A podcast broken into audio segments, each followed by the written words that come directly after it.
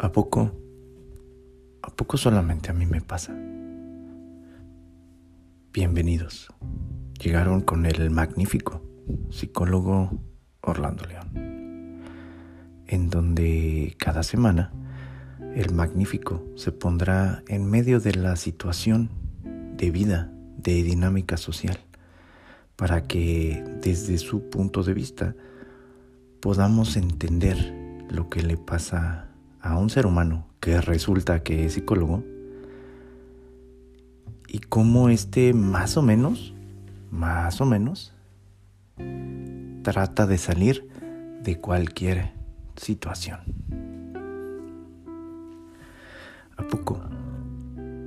¿A poco solamente a mí me pasa? Bueno, en esta ocasión o esta semana aprendí o volví a reafirmar la, lo difícil que es el cambio. Hace como dos, tres, no, espérense, hace como dos meses, eh, mi roomie iba a cambiar de trabajo. Quería cambiar de trabajo porque, ya saben, lo clásico, en su antigua empresa ya no podía crecer más estaba un poco como hasta la madre de la dinámica empresarial, dinámica social que se vivía en el trabajo. Eh, comparada con otras personas, ella sentía que estaba ganando menos dinero y pues quería seguir aprendiendo, quería seguir, eh, seguir superándose. Cabe resaltar que durante todos estos días, o bueno, durante su trabajo, ella es una persona que que entraba a las 9 de la mañana a trabajar y a veces se quedaba hasta las 11, 12 de la noche trabajando, tratando de, solucionar pendientes y, siempre quejándose de que el trabajo es, es mucho, es excesivo.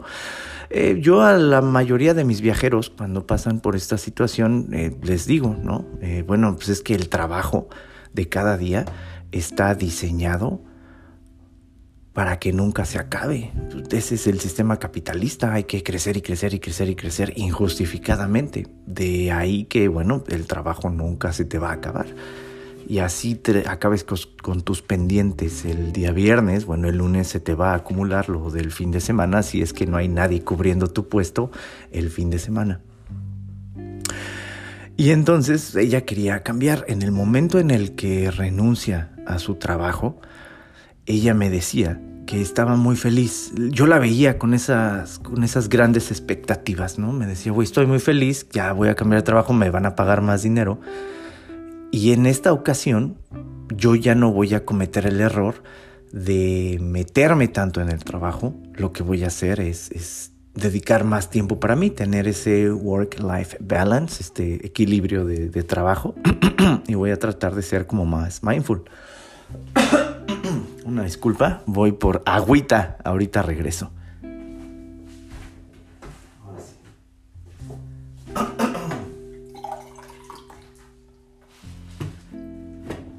Ay, güey. Ahora sí ya. Y entonces así. Y pues al final ella renuncia, está muy, está muy contenta, muy tranquila. Se va a Grecia por, por por más o menos 10 días, 11 días. Regresa eh, muy animada y empieza la situación. Como yo hacía la observación, y creo que esto nos ha pasado a todos cuando entramos a, a un trabajo, cómo nosotros los seres humanos en verdad, en verdad, en verdad no podemos cambiar. Yo la veía a ella muy nerviosa porque iba a conocer a sus nuevos compañeros, eh, eh, pues quería, quería, sigue queriendo quedar bien porque está en un periodo de tres meses de prueba, aprendiendo los sistemas y los protocolos de la nueva compañía, eh, nerviosa por caerle bien a las personas, al jefe, la saben, ideología y dinámica social, aprendiendo los, los valores de la compañía, las formas de comportarse y, todo lo demás que me imagino que ustedes también han estado en, o cerca de esa situación. Han pasado los días, ya van ahora sí como un mes, mes y medio, un mes nada más de su, del primer día que empezó a trabajar. Y esta semana yo estaba acostado en el sofá, estaba, estaba, estaba no haciendo nada. Y me dice, Orlando, ¿por qué? O sea, pero en serio la veía preocupada. Orlando, ¿por qué? Me acabo de dar cuenta que estoy cayendo en lo mismo que no quería, en lo que no quería caer en mi antiguo trabajo. Qué horrible. Esto no va a cambiar. Cabe mencionar que esa situación de muy alemana de no ponerse, de no poderse relajar y de ser eficiente todos los días, yo le dije que esta situación jamás iba a cambiar en ella. Cuando una persona va a terapia y, se da cuenta de sus patrones de conducta, de sus loops de conducta, eh, claro, los, los puede observar en el momento de la terapia. Y sí, es un, es un momento de epifanía, wow, qué chingón. Sin embargo, la situación aquí se da en cuando esta persona, es como en las empresas se, da igual, ¿no? Cuando entras a un meeting, la, en la mayoría de los meetings, las personas como que idealizan tanto proyecciones y situaciones positivas para cambiar, que al final del día se da como cuando tú decides empezar al gimnasio y te imaginas estando en el gimnasio y cuando te levantas al día siguiente en la mañana, pues tú ya te gratificaste a ti mismo en tu mente el, hecho de hacer una cosa que en realidad no querías hacer tanto, con lo cual tu cerebro se relaja, tienes las endorfinas necesarias para sentir esa situación de gratificación y así ya no te levantas para ir al gimnasio.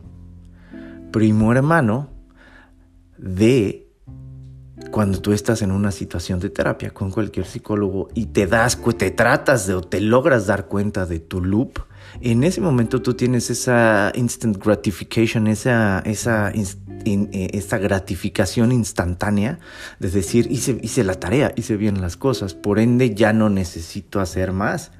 Mi hermano, mi papa azul, estás meramente equivocado. En el momento en el que tú te das cuenta de ese epiphany moment, de ese awareness, en ese momento tienes que meter freno y hacer todo lo posible para ya no seguir en el mismo loop, en el mismo, en el mismo comportamiento. meter freno de mano y activamente escoger caminar el camino opuesto, diametralmente opuesto a la situación que estás viviendo tú, a tu tipo de comportamiento. Y ahí es donde nace la libertad de escoger entre seguir haciendo o seguir estando en el camino, que yo, en el automatismo supremo, o cambiar y tener, y tener el valor de construir nuevos hábitos de comportamiento de vida. Eso está bien, cabrón. Entonces la mayoría de las personas que platican contigo te platican sus problemas y mágicamente se dan cuenta de que ya no quieren ser así. Está de huevos. Pero ese comportamiento o ese awareness se va a terminar más o menos en 24 horas. Porque a la mañana siguiente que te levantas, mm, solamente, y no es por una situación de hueva, ¿no? Es simplemente sobrevivir y el cerebro desde un punto de vista biológico, el cerebro está construido para, para, salvar energía. Mientras más energía salve el cerebro, va a tener más energía de, de, de, sobra para cualquier emergencia. De ahí vienen los automatismos.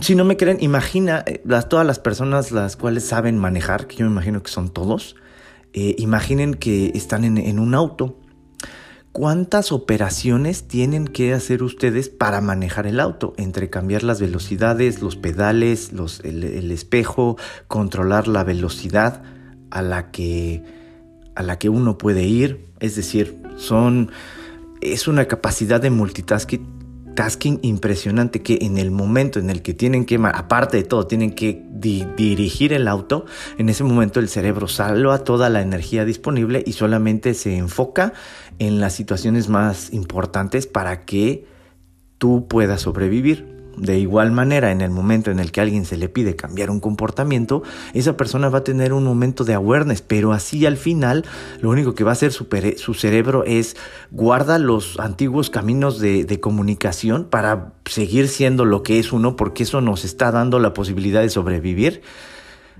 guárdalos, no crees más. Y en el momento en el que a una persona le pides cambiar, va a tener que hacer ajustes emocionales y biológicos desde, güey, tiene que resetear el sistema operativo.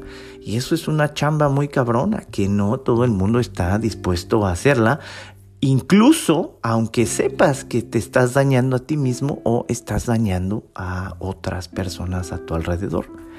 Y entonces, entonces, entonces así, cuando mi Rumi se da cuenta de que está repitiendo el mismo loop.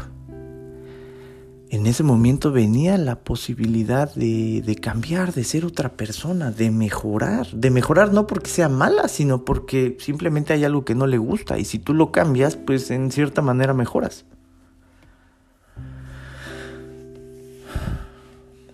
Ahí les va.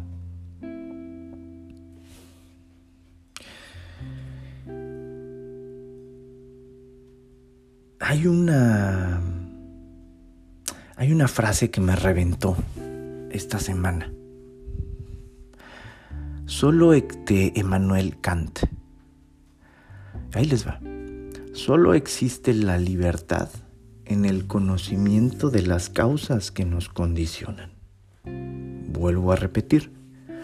Solo existe libertad en el conocimiento de las causas que nos condicionan. Es decir, mientras más tú sepas cómo tu pasado te condicionó para ser la persona que eres, y en el momento en el que te, en ese momento puede ser que exista una cierta libertad de decidir conscientemente en qué persona te quieres convertir. Ojo, y eso es lo que no les dicen la mayoría de las personas. Nada, nada es gratuito. Todo tiene un costo. ¿Por qué? Porque en el momento en el que tú aceptas que no puede ser otra cosa que no sea dentro del límite de las causas que te condicionan, si tú aceptas eso, es decir, si tú aceptas que, por ejemplo, no sé, me quiero cantar. El, el, ejemplo de Odindo Perón. Quiero cantar ópera, pero no tienes las cuerdas vocales y no, eres genéticamente predispuesto para cantar. Sí, pero me encanta la ópera, sí, pero neta no vas a poder. Puedes ir a un a karaoke y cantar ópera, sí, pero jamás lo vas a hacer a los niveles en los cuales tú te estás imaginando que vas a hacer eso que vas a hacer. ¿Me voy explicando? Y entonces, en el momento en el que tú aceptas, no mames, quiero, quiero ir a las Olimpiadas ¿sabes? Como de, de, salto triple, güey, no puedes, tienes 39 años, no mames, no, nunca vas a poder hacer eso, ¿sabes? Puedes, no sé, competir, competir en una, no sé, en, un, en, un, en una competencia local o algo así, pero jamás vas a poder hacer eso.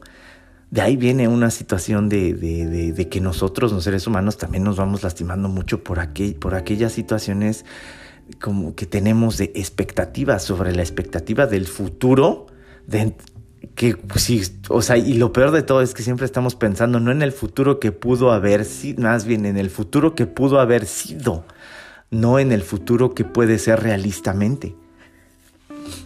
Y entonces así, mientras más cuenta te das a ti mismo de las condiciones que te condicionaron en el pasado, en ese momento vas a aceptar entonces quién realmente eres tú.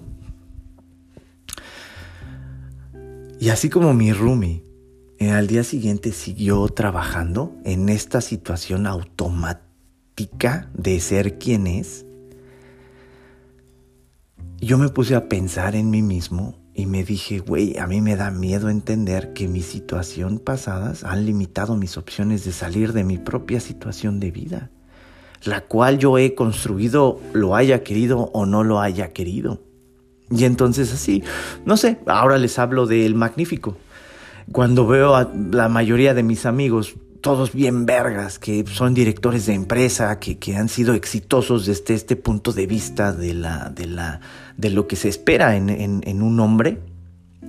Cuando veo a mis amigos que se han convertido en eso, pues yo, volvemos a lo mismo, yo no lo deseaba, yo no lo quería desde chico, pero, pero porque ellos ya lo hicieron y por el temor a no ser o no volverme en lo que ellos se convirtieron, porque siento yo que me van a sacar de su grupo, en ese momento, o sea, todavía me cuesta trabajo aceptar esa verdad limitante que yo me construí. Y como todavía no la acepto, pues todavía entonces no soy libre. Yo creo que aquí el, el, mérito es que me lo estoy preguntando, me lo estoy cuestionando. Pero porque así veo a otras personas que cuando los mis amigos o, o, o familia, cuando los trato de dar esa situación, veo que la ven, o por lo menos veo que la reconocen. Pero al día siguiente vuelve a quedar en el oblivion en el pasado. Como nosotros repetimos una y otra y otra vez ese loop que tuvimos que repetir en el pasado para darle sentido a nuestra realidad y para, y para contestar la pregunta, ¿por qué somos quien somos? El otro día, el sábado, el sábado sí, fui a una... Ahora que están abriendo Berlín, fui a un bar de los ochentas. Entré con Javi y con Carlos, mis amigos españoles. Y, y, pues obviamente la gente está eufórica, ¿no? Tanto chicos y chicas. Entonces, este, pues hay mucha oportunidad de conocer niños y niñas, ¿no? Bueno, en mi caso niñas, me gustan las niñas. Y, güey, me sentí como en el... Cuando iba a la prepa en el Centro Universitario México no cambié. O sea, yo no estoy hecho para conocer mujeres en un bar o en un antro. Soy bien pendejo, no sé qué decir, me siento estúpido. Y en verdad me volvía, me volví a sentir como en la prepa, como en la universidad cuando aplicaba las miradas vampirescas, ¿no? Horrible, horrible. Y entonces haciendo un examen de conciencia, porque como el magnífico mi, mi, cerebro no para y hasta en los bares y en los antros ando filosofando, me pregunté a mí mismo, güey, neta, no has cambiado nada. O sea, sigues repitiendo los mismos loops que, que de dolor que has venido teniendo desde mucho tiempo, ¿no? Digo, al final estuvo, estuvo chido aquí en, eh, en, en, en, Alemania, pues las chicas son más dominantes, entonces si, si, tú te le acercas a una chica, o sea, si le gustas, vas, pero, pero si no, te van a mandar, pero por un tubo, pero feo, ¿no? Y entonces la situación bonita que saqué, para todos los ustedes que me siguen, vieron una historia en la cual yo estaba con una chica, bueno, esa chica se, se acercó a mí y ya saben, no sé, le dijeron que era mexicano, entonces su primera, su primera frase fue un ay, ay, ay, ay. Y yo dije en mi mente, un tama. Pero ok. Y me empezó a hacer la plática. Y entonces en ese momento dije, bueno, por lo menos no estoy tan pendejo, ¿no? Algo hice que, que, que cambió un poquito mi destino.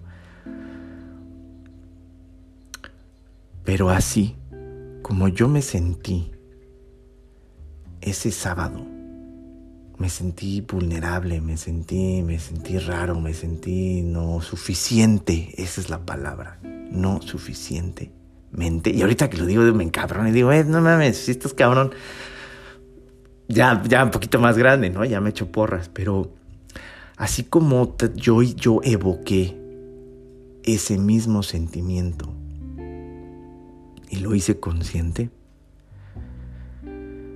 ¿cuántos de ustedes ahorita que están escuchando, se preguntan o cuestionense, ¿cuál es el loop?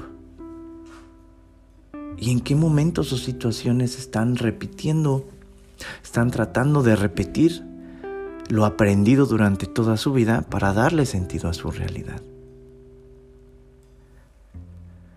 Y entonces la pregunta de hoy es, ¿realmente nosotros podemos cambiar? Yo digo que no. Puede ser, pero cuesta mucho trabajo. Al final, siempre vas a regresar a tu naturaleza cuando las situaciones de vida te arrinconen. Ojo, espero que espero que sus antiguos, eh, su antigua personalidad o sus, o sus antiguos hábitos no sean lo suficientemente tóxicos para llevarlos a volverse unos culeros y lastimar a otras personas y a ustedes mismos. Pero, ¿será que las personas podamos cambiar? ¿O será que somos los mismos vueltos en, en novedad?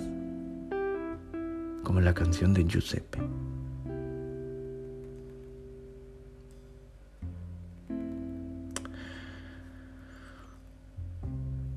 ¿De qué se dan cuenta?